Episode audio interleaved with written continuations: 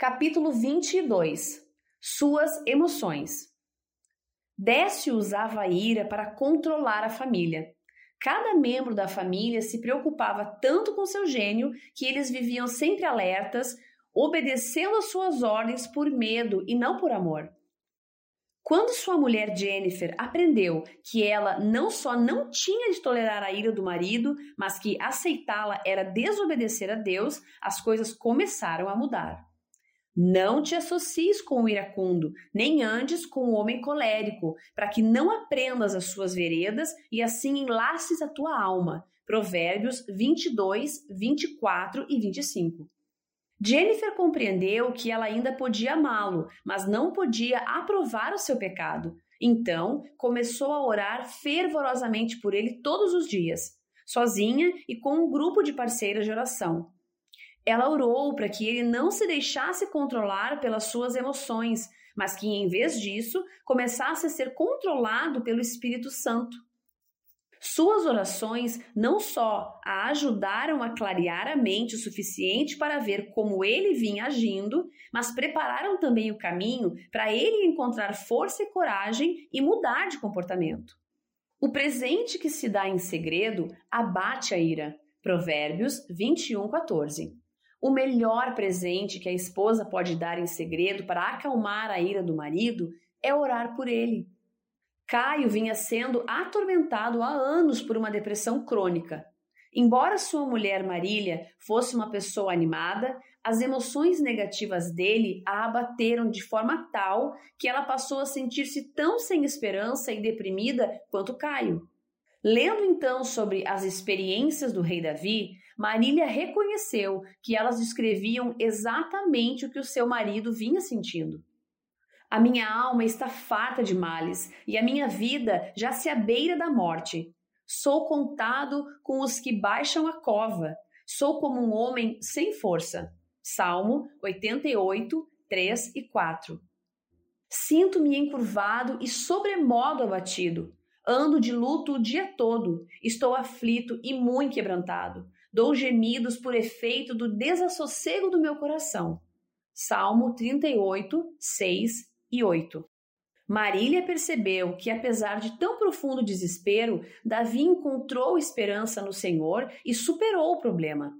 Da cova fizeste subir a minha alma, preservaste minha vida para que não descesse a sepultura. Salmo 33. Eu me alegrarei e regozijarei na tua benignidade, pois tens visto a minha aflição, reconheceste as angústias da minha alma.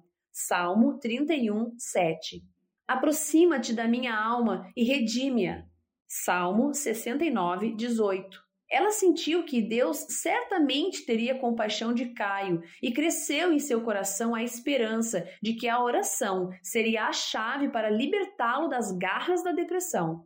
Marília contou a Caio que se comprometera a orar por ele todos os dias e pediu que a mantivesse informada de como se sentia. Desde o primeiro dia, ambos notaram que sempre que ela orava, havia uma melhora no ânimo dele. Em pouco tempo, ele não pôde mais negar o poder da oração e começou a orar com a mulher. Caio vem melhorando cada vez mais desde então. As suas depressões são menos frequentes agora e ele consegue superá-las com maior rapidez. Os dois prometeram buscar a Deus para a libertação total de Caio. A ira e a depressão são apenas duas dentre as várias emoções negativas que podem atormentar a alma humana. Elas geralmente não passam de um modo habitual de pensar que fincou raízes no correr do tempo. Os homens tendem a acreditar que isso faz parte do seu caráter e não pode ser alterado. Mas, na verdade, esses padrões podem ser quebrados. Não seja uma espectadora observando seu marido ser manipulado pelas suas emoções. A liberdade pode estar apenas uma oração de distância. Oração. Senhor, o Senhor disse na Sua palavra que redime nossas almas quando confiamos em Deus. Salmo 34, 22. Oro para que, no nome do marido, tenha fé em que o Senhor remirá sua alma das emoções negativas que ele jamais seja controlado por depressão, ira, ansiedade, ciúmes, desesperança, medo ou pensamentos suicidas. Oro especificamente por ponto de preocupação. Livre-o disto e de todas as outras emoções controladoras. Salmo 40, 17. Sei que o Senhor pode livrar e curar, mas usa-me como seu instrumento de restauração. Ajude-me a não cair com ele em suas lutas. Capacita-me, em vez disso, a compreender e dizer palavras que tragam vida. Liberte-o para que possa compartilhar seus sentimentos mais profundos comigo e com outros que possam ajudar. Liberte-o para chorar quando for necessário e para não reprimir as suas emoções. Ao mesmo tempo, dê-lhe o dom do riso e a capacidade de achar graça, até mesmo nas situações sérias. Ensine-o a tirar os olhos das circunstâncias e a confiar no Senhor, sem levar em conta os seus sentimentos. Dê-lhe paciência para possuir a sua alma e a capacidade para cuidar dela. Lucas 21, 19. Unja-o com o óleo de alegria. Isaías 61, 3. Refresque-o com o seu espírito e livre-os das emoções negativas neste dia. Ferramentas de poder. O que confia no seu próprio coração é insensato, mas o que anda em sabedoria será salvo. Provérbios 28, 26. Eis que os olhos do Senhor estão sobre os que o temem, sobre os que esperam na sua misericórdia, para livrar-lhes a alma da morte. Salmo 33, 18 e 19. Esperei confiadamente pelo Senhor. Ele se inclinou para mim e me ouviu quando clamei por socorro.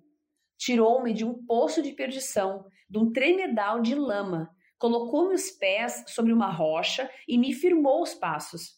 E me pôs nos lábios um novo cântico, um hino de louvor ao nosso Deus. Muitos verão estas coisas, temerão e confiarão no Senhor. Salmo 40, de 1 a 3. Refrigera minha alma, guia-me pelas veredas da justiça por amor do seu nome. Salmo 23, 3. O Senhor resgata a alma dos seus servos e dos que nele confiam. Nenhum será condenado. Salmo 34, 22.